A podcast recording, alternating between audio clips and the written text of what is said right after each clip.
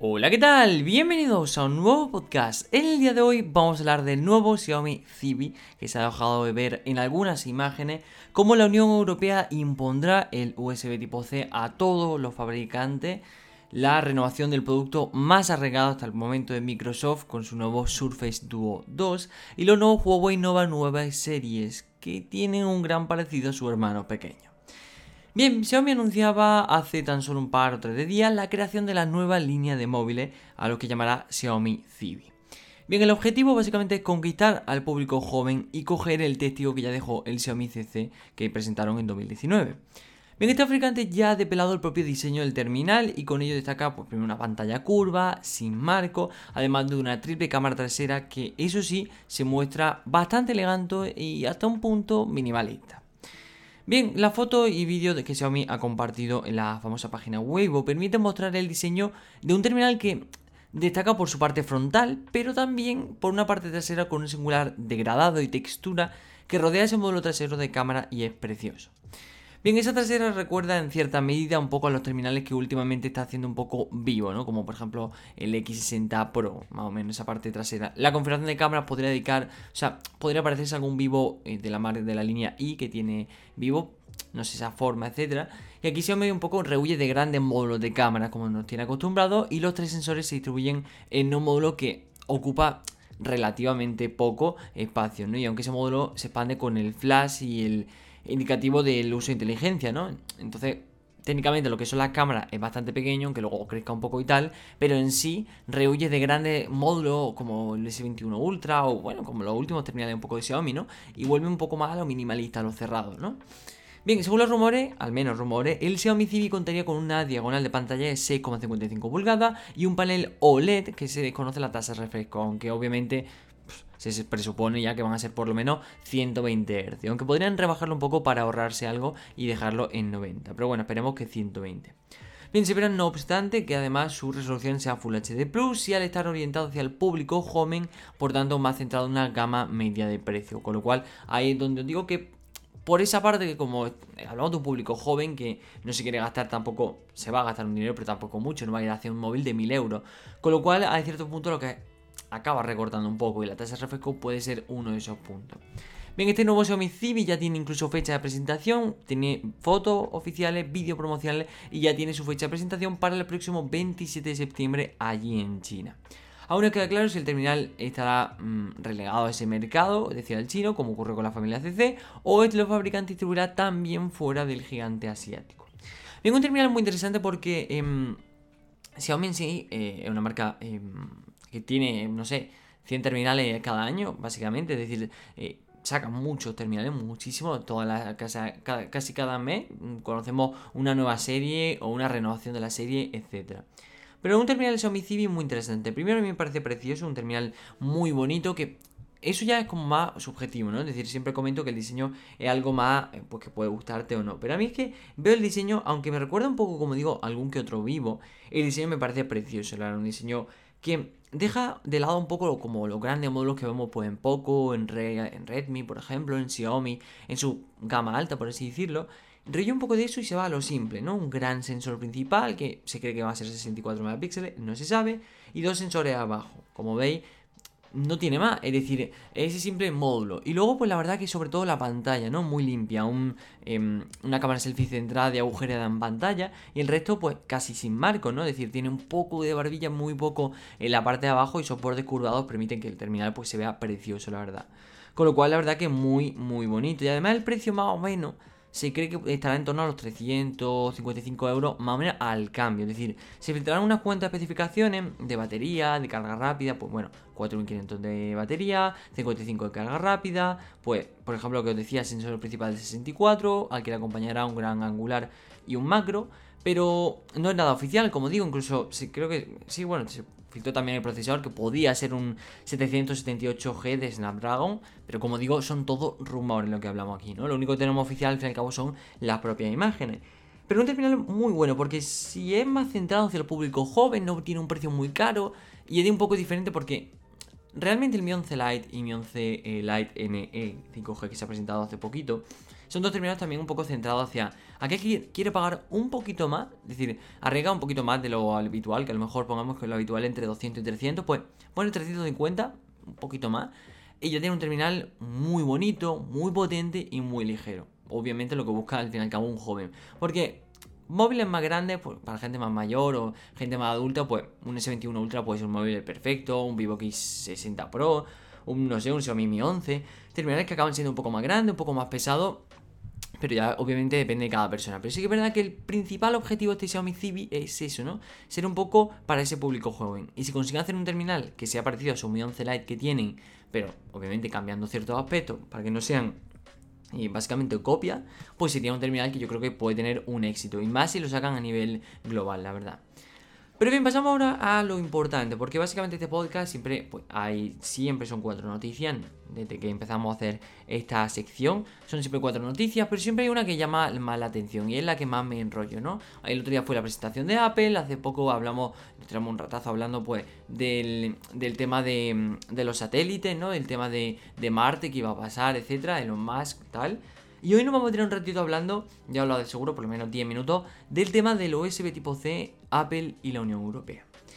Bien, la idea de que todos los móviles utilicen el mismo puerto de carga no es nada nuevo, eso hay que dejarlo claro. En 2009 ya se buscaba, o al menos creíamos haberlo encontrado, que el puerto micro USB sería único y con el que cargaríamos nuestros móviles, dispositivos y todo. Pero de eso nada. Bien, sin embargo, es ahora cuando la Comisión Europea ha aprobado la legislación para usar un puerto de carga estándar para estos dispositivos. Bien, en realidad la medida también quiere extender a otros productos como tablets, auriculares, videoconsolas, portátiles, cámaras, altavoces, de todo, ¿no? Y el protagonista de esta propuesta, es decir, el, conector que ha sido el brillante en esta propuesta, es el conector USB tipo C, que ya utilizan mucho, por no decir la gran mayoría de los fabricantes, pero que tiene un opositor claro, clarísimo, Apple. Bien, a la espera de la aprobación por el Parlamento y el Senado de la Unión Europea, que obviamente ya os digo que se aprobará, la legislación podría entrar en vigor como muy pronto en 2024. Realmente parece mucho, diréis tres años, pero realmente no es tanto. Bien, el objetivo de la Unión Europea con esta legislación es la de primero reducir el problema que estamos teniendo últimamente con los residuos electrónicos y con la elección de un único puerto de carga em, para estos dispositivos también habrá otra medida relevante. Bien, por ejemplo, la tendencia a no incluir un cargador en la caja del móvil está siendo muy de moda. La idea aquí es reutilizar los cargadores que ya tuviéramos en casa, aunque eso podría evitar que, por ejemplo, en nuevos dispositivos logremos aprovechar la máxima capacidad de carga rápida que ofrece el fabricante, por ejemplo, ¿no? Pero al hacerlo tendremos que adquirir estos cargadores de forma separada, ¿no? Porque obviamente, como digo, ya no vienen incluidos en la caja aunque los fabricantes podrán, entre comillas, vender un dispositivo electrónico con una fuente de alimentación externa si también ofrecen una solución de venta por separado para el mismo producto.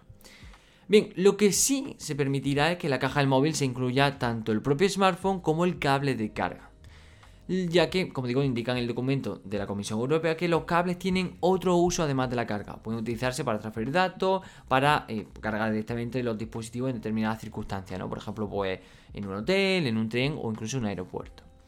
Bien, además de la propuesta para armonizar el puerto de carga y usar el USB tipo C como el puerto común, bueno, la Comisión propone también armonizar la de la tecnología de carga rápida. Esto permitirá evitar, entre comillas, que los distintos fabricantes limiten injustificadamente, básicamente, la velocidad de carga y contribuyan a garantizar que la velocidad de carga sea la misma cuando se utilice un cargador compatible para un dispositivo u otro. Bien, en la propuesta están incluidos móviles, tablets, cámaras digitales, cascos, auriculares, videoconsolas portátiles, como digo. Pero no están mini auriculares, reloj inteligente y los monitores de actividad, básicamente por razones técnicas relacionadas con su tamaño o sus condiciones de uso. Los fabricantes deberán, además de ofrecer más información sobre la carga en los dispositivos electrónicos, al menos en el embalaje o a falta del mismo una etiqueta que acompañe al producto, en primer lugar deberán informar primero de la potencia máxima que el dispositivo necesita para cargar de forma óptima, es decir, yo que sé, pues tiene carga rápida de 120 vatios, pero la carga óptima para que el dispositivo funcione bien, se cargue bien sin ningún problema, pues son a lo mejor 50 vatios, por poner un ejemplo. Y en segundo lugar, en caso de la capacidad de carga rápida, información sobre el protocolo común de carga rápida y cualquier otro protocolo adicional de carga rápida admitido. Bien, ¿qué pasa? Esto suena, bueno, suena un poco técnico, pero en realidad no es tan difícil, no es nada complicado para empresas grandes como Samsung, Xiaomi, que al fin y al cabo tienen bastante tiempo de maniobra, ¿no? Pero como he dicho antes, y vuelvo a repetirlo, hay un principal opositor. Bien, Apple se ha enfrentado a esta propuesta desde hace bastante tiempo y en 2020 destacaron como un estudio demostrable que una propuesta así ahogaba la innovación. Bien, el estudio, eso sí, estaba pagado por la propia Apple, que sigue apostando por el puerto Lightning en sus móviles, aunque ya haya adaptado el puerto USB tipo C en varios de su iPad, como por ejemplo el iPad mini reciente, ¿no? La popularidad del puerto USB-C es cada vez más evidente, incluso es principal eh, rival del dispositivo Android con el puerto micro USB, ¿no? Que está cediéndole el paso inobservablemente, ¿no? Pero tenemos un buen ejemplo, por ejemplo, los nuevos Kindle Paperwhite que se ha presentado de Amazon que por primera vez se cargan a través de USB tipo C y no a través de micro USB. Esto supone que ya no solo en móviles y tablets, sino cada vez son más y más los productos que se pasan al USB tipo C. Por ejemplo, si no habéis visto la review, bueno, eh, mejor dicho, todavía el unboxing de los nuevos Nothing ER1 de Nothing, los nuevos auriculares inalámbricos, lo tenéis en el canal, pero los tengo aquí al lado y, por ejemplo, tienen carga eh, por USB tipo C. Me venía el cable de carga, yo no lo utilizo porque tengo el propio cable del teléfono, y con lo cual es interesante porque los auriculares ya empiezan también a contar con USB tipo C. Y yo recuerdo antes, ahora porque están más, pues se ha puesto más de moda la carga inalámbrica, los relojes, etcétera, ¿no? Pero yo recuerdo antes cómo había ciertos relojes que tú tenías que enchufar el micro USB dentro del reloj, ¿no? Es decir, en uno de los lados, pum, enchufaba el, el micro USB. Con lo cual, que no os extrañe que si no se apuesta por carga inalámbrica, en un tiempo vayamos a ver pues, cómo tenemos que enchufar el USB tipo en el reloj. Que sería un poco raro porque si, como digo, se está poniendo más de moda la carga inalámbrica, sería un poco raro. Pero bueno, aún así es como un ejemplo, ¿no? Como digo, la aprobación de la propuesta no ha sentado nada bien a la propia Apple, que en un comunicado ha indicado que no sigue, bueno, básicamente ha comunicado, entre comillas, nos sigue preocupando que una regulación estricta que obliga a un solo tipo de conector ahogue la innovación en lugar de fomentarla, lo que a su vez perjudicará a los consumidores en Europa y en todo el mundo. Esas son propias palabras del comunicado de Apple. Como indican los responsables de esta iniciativa, el Parlamento Europeo y el Consejo deben adoptar ahora la propuesta. Y si todo sigue su curso, habrá un periodo de transición de 24 meses a partir de la fecha de adopción, que proporcionará al sector el tiempo suficiente para adaptarse. Como digo, esa gran empresa que no le importe el hecho de adaptarse al USB tipo C, porque realmente es Apple y poco más las empresas que todavía se niegan a poner USB tipo C en el resto de sus terminales, ¿no? Son marcas como Xiaomi, como Samsung las que si eso en un gama baja o gama media baja se lo siguen poniendo el micro USB, pero realmente ya es algo muy, muy extraño, ¿no? Con lo cual, em, el margen de maniobra es mucho más sencillo para empresas que ya están adoptando esta medida, pero no porque haya salido una propuesta, sino porque básicamente, pues, igual que pasa con el micro USB, se puso muy de moda en todos los terminales que acabamos teniendo micro USB, pasa lo mismo con el USB tipo C, ¿no? Eh, como digo, eso da un margen de maniobra a, o sea, que, si se implanta en 2024, lo que deja algo de margen de maniobra de acción a los fabricantes para que básicamente se preparen para ese futuro que al fin dejaremos de tener que lidiar con varios cables de distintos puertos para cargar nuestro teléfono y ciertos dispositivos, ¿no? Según además la Comisión Europea, en 2020 se vendieron aproximadamente 420 millones de móviles y otros dispositivos electrónicos portátiles en la propia Unión Europea. Y por término medio, entre comillas, propias palabras de este comunicado, los consumidores poseen unos tres cargadores de teléfonos móviles, de los cuales realmente utilizan dos de forma regular. Y es por ejemplo con mi caso, ¿no? Acabo de comentar los auriculares. Yo realmente mm, tengo pues el cable de estos auriculares, el cable de los auriculares de Xiaomi que me llegaron hace un tiempecillo, el cable del móvil, el cable pues, de 100.000 cosas, ¿no? De una batería externa que me compré también hace poco, tal. Tengo 50 cables, pero realmente solo utilizo el del móvil por una sencilla, dos sencillas razones. Una, todos son USB tipo C. Y dos, el cable del móvil es más largo que el de los auriculares, el de la batería, el de cualquier cosa, ¿no? Porque sí que es verdad que em, el cable que me venden con los auriculares, con la batería externa, son 50 centímetros, que va a 50, 20 centímetros, 10 centímetros, 5 con suerte, ¿no? Con lo cual, sí que es verdad que utilizo el móvil, bueno, el cargador del móvil porque primero es largo y segundo, si todo es USB tipo C, no tengo que estar buscando entre cables. Tengo un único cable y lo utilizo, ¿no? Con lo cual, eh, como digo, en la Unión Europea revelan que aún así eh, los usuarios suelen tener problemas por incompatibilidades a la hora de usar los cargadores disponibles. Y eso no solo causa molestia, sino que los cargadores eliminados y no utilizados representan 11 millones de toneladas anuales de residuos electrónicos. Con lo cual supone bastante, bastante Em, contaminación, ¿no? Es decir, el hecho de que, por ejemplo, haya incompatibilidades supone que a lo mejor pues tengamos que acabar tirando ciertos cables, tengamos que comprarnos cargadores o que al final se acaben mm, desutilizando en poco tiempo y lo acabamos tirando a la basura, ¿no? Con lo cual, esta propuesta tiene su, como digo, su doble cara, ¿no? Primero, la del tema del medio ambiente, pues mm, reducir el consumo de plástico, porque obviamente el dock, el cable, etcétera, es, todo plástico, con lo cual reducir el consumo de plástico. Y segundo, eh, la otra cara de la moneda, facilitar un poco a los consumidores el uso pues, de cable de carga, etcétera, ¿no? Como digo, yo no me matéis por esto, pero apoyo bastante esta propuesta, estoy muy de acuerdo. Es verdad que Apple puede tener su punto de razón, ¿no? Es verdad, ahoga la, innovación. Pero realmente después del USB tipo C llegará, pues no sé, el otro, el USB tipo D, por ejemplo, por ponerle un nombre, ¿no? Em, y poco a poco, pues al final saldrá otra, otra, o sea, se empezará a implementar para probar un poco. Y si se ve que es mejor, que es más seguro, que es menos contaminante, lo que sea, se acabará implementando una medida para pasar del USB tipo C al USB D, por ejemplo, ¿no? Pero bueno, la verdad que yo apoyo esa medida. Me entiendo que hay mucha gente que no, que no le parece bien, etcétera, pero yo decirlo que sí lo apoyo. Bien, Microsoft sigue intentando en el terreno de los móviles, todavía. Y este año con el nuevo Microsoft Surface Duo 2, su móvil con Android, aplicaciones de la casa y peculiar diseño plegable con dos pantallas unidas con una nueva bisagra. Bien, estas son las características del nuevo Surface Duo 2. Desde la mejora, eh, mejoría en las pantallas, soporte para la conectividad 5G y un perfeccionamiento de los bordes y el diseño del dispositivo.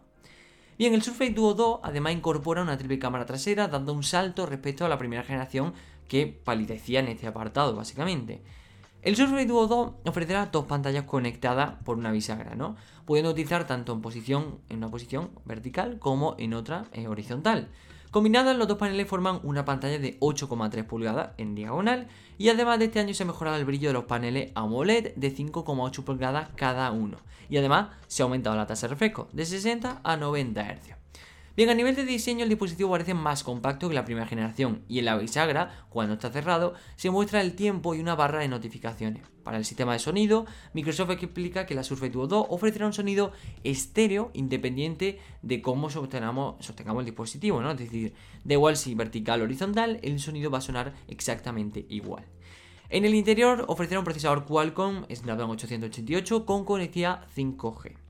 La propia compañía Microsoft explica que 150 juegos para Android como Asphalt Legend 9, Dungeon Hunter 5 o Modern Combat 5 están optimizados para utilizar una de las dos pantallas como mando y ver el juego en la segunda, básicamente como si tuviésemos una Nintendo.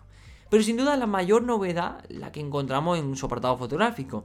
Mientras la primera generación ofrecía una sencilla cámara dual de 11 megapíxeles, el nuevo Surface Duo 2 viene con un sistema de triple configuración con sensor principal de 12, teleobjetivo de 12 y un tercer sensor ultra angular de 16 megapíxeles.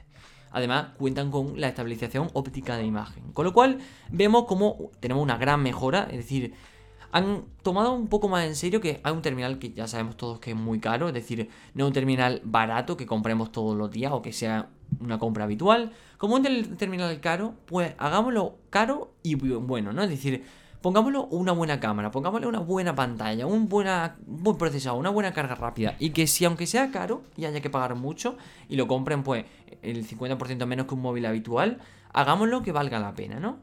Bien, este nuevo Surface Duo 2 ya está disponible para reservar en color plata y negro en mercado concreto y por un precio de 1.499 dólares. Pues aparte de ese precio, ¿no? Luego tiene la versión de 1.599 y la versión de 1.799. Por el momento esta Surface Duo 2 está disponible pues en Estados Unidos, Austria, Canadá, Francia, Alemania, Irlanda, Japón, Irlanda, Suiza, perdón, he dicho dos veces Irlanda, Japón, Suiza y Reino Unido. Como veis, por ejemplo, aquí en España no está disponible, en ningún país de Latinoamérica y pues en Asia poquito, la verdad. Principalmente pues eso, en mercados importantes de Europa, como son por este caso Alemania, Irlanda, Francia. Eh, bueno, en un país asiático que en este caso es Japón, por ahí tenemos Suiza y el resto pues Estados Unidos, ¿no? Con lo cual es muy interesante porque ha mejorado bastante el Surface Duo 2, lo presentaron es un poco raro, porque o sea, tenemos una peli Ben enorme, súper grande, súper tocho, guay. Y a la siguiente semana tenemos por nota de prensa, así, pues, una presentación de los Surface Duo 2, Surface Laptop, etc. Sí que es verdad que allí en Nueva York hubo un evento bastante grande, etc. Y hubo como un pequeño evento online, pero realmente Microsoft siempre acaba presentando sus productos mediante una nota de prensa. No es nada malo, pero la verdad que sí que es bastante gracioso, ¿no? Y es como un poco diferente a lo que estamos a lo mejor acostumbrados, viendo grandes presentaciones de Xiaomi, de Samsung o, como digo, de Apple, porque es la más reciente que hemos tenido. Pues estas presentaciones de Microsoft, la verdad que son un poco graciosas, digámoslo así, ¿no? Pero bien, pasemos un poco a la última noticia y es bastante, bastante interesante. Bien, Huawei presentó en China su nueva hornada de dispositivos de gama media premium, gama media alta, como queráis llamarlo. Los nuevos Huawei Nova 9 y Nova 9 Pro. Ambos terminales son de conectividad 4G y montan el procesador Snapdragon 778G, el mismo que veíamos al menos la filtración en el Xiaomi Civi. Bien, efectos prácticos son muy similares, pero hay diferencias sustanciales en tamaño, batería y cámara delantera. Bien, como digo, ambos dispositivos como son similares por fuera, pero no por dentro, tienen alguna que otra diferencia. Realmente es casi imposible distinguirlo a simple vista ya que el acabado de la trasera es exactamente el mismo. Pero evidentemente el Pro es más grande y un poco más pesado. De la trasera destaca el módulo de las cámaras que recuerda mucho al Huawei P50 y que es el hogar de cuatro sensores. En el frontal encontramos un panel OLED, en este caso que es curvo, con resolución Full HD Plus, 120 Hz de tasa de refresco y 300 Hz de tasa de refresco táctil o tasa de muestreo en ambos casos. Ahora bien, hay una diferencia importante en la diagonal, ya que el Huawei Nova 9 tiene un panel de 6,57 pulgadas y el Nova 9 Pro crece hasta los 6,72 pulgadas. Por seguir ahondando un poco en la diferencia, pasemos a la cámara delantera, ya que la cámara trasera es igual en ambos modelos, 50, 8, 2 y 2, es decir, lente principal, gran angular, eh, lente angular, macro y profundidad, con lo cual, esa cuádruple configuración de sensores es siempre igual en, eso, como digo, respectivamente. Sin embargo, el Nova 9 tiene una sola cámara delantera de 32 megapíxeles, mientras que el Nova 9 Pro tiene dos, también de 32 megapíxeles, un gran angular y un sensor dedicado al modo retrato. Bastante habitual en Huawei. Bien, la última diferencia reseñable es la batería. El Nova 9 tiene 4300 mAh y carga rápida 66 vatios, mientras que el Nova 9 Pro obviamente crece en peso porque se llena, bueno, básicamente crece hasta, bueno, en este caso no crece, em, por su parte tiene 4000 mAh, un poquito menos de, de, batería, pero sí que crece, como digo, en carga rápida porque sube la velocidad hasta los 100 vatios de carga rápida. Según Huawei, el Nova 9 Pro se carga por completo en 20 minutos, según los datos de Huawei. Es realmente bastante poco, probablemente cuando hagamos, se hagan pruebas después del, de Huawei, ¿no? cuando empiecen a salir las principales pruebas, pues será más o menos ese tiempo, 25-30 minutos, pero la verdad que sigue siendo un tiempo muy bueno. Por lo demás, idéntico, 8 de memoria RAM, 128 o 256 de almacenamiento interno, el mismo procesador, como digo, el 778 de Snapdragon, pero en la versión 4G, y misma capacidad de conectividad y ambos armoniosos 2.0. Bien, este recordemos que es el sistema operativo propio de Huawei, que sí que llega con App Gallery de Huawei Mobile Service en lugar de Google Play Store y los Google Mobile Service. Bien, luego Nova 9 y Nova 9 Pro han sido anunciados allí en China y por ahora mm, obviamente no hay noticia de su posible llegada a España. Estarán disponibles en azul, verde, morado y negro y sus precios parten de 356 en el Nova 9 y 461 en el Nova 9 Pro. Pero bien, em, básicamente em, dos terminales muy interesantes porque hay que tener en cuenta que, em, bueno, Huawei ahora se está adaptando un poco desde que ya consiguió sacar adelante el, tema de armoníos, sacarlo un poco mejor, adaptarlo a más dispositivos, pues ahora empieza un poco más a centrarse en los nuevos dispositivos. Sí, continúa el veto del 5G, etcétera, pero vemos como ha hecho un terminal bastante parecido al Honor, al Honor 50, por ejemplo, o como decíamos, al P50, bastante parecido, pero aún así tiene, em, tiene mucho interés porque son dos terminales nuevos, ¿no? Un poco comenzar la era de Huawei. Vimos hace poco la presentación de los nuevos productos, que producto buenísimo, tablet muy buena, si no fuera por Harmonios ya os aseguro que hubieran triunfado y lo están haciendo poco a poco. Y ahora estos dos nuevos terminales pues quieren eso, ¿no? Empezar un poco también a triunfar en el apartado de los terminales. Pero bueno, la verdad que como digo, muy interesante porque dos nuevos terminales que han conseguido, em, como digo, conquistar un poco a lo que es el... Lo que buscamos un poco en un terminal de Huawei. A lo mejor no es todo lo que buscábamos, pero... Em, pero bueno, poco a poco, ¿no? Como digo, muy interesante hasta aquí el podcast de hoy. Estas han sido las principales noticias. Pues el tema del Xiaomi Civic, que conoceremos el próximo 27 de septiembre del que ya hablaremos de todas las características en un vídeo probablemente ese mismo día y en el podcast el fin de semana. También muy interesante el tema del USB tipo C. Yo apoyo esa, esa medida y veremos a ver eh, cómo Apple responde un poco porque no le está gustando nada. El tema del Huawei Nova 9 Pro que acabo de comentar, que también muy interesante. Y la renovación del Surface Duo 2, que la verdad em, pinta muy bien. Si no fuera tan caro, pintaría mejor todavía. Pero bueno, hasta aquí el podcast de hoy. Espero que te haya gustado y te haya servido para estar totalmente informado. Y pues, no olvides seguirnos en redes sociales, tanto Instagram, Twitter, Telegram nos pueden encontrar como arroba Miguitecno aquí igual en los podcasts y también suscribirte a nuestro canal de YouTube que también nos pueden encontrar como Miguitecno. Muchísimas gracias por escuchar el podcast, espero que te haya gustado y nos vemos el siguiente sábado. ¡Adiós!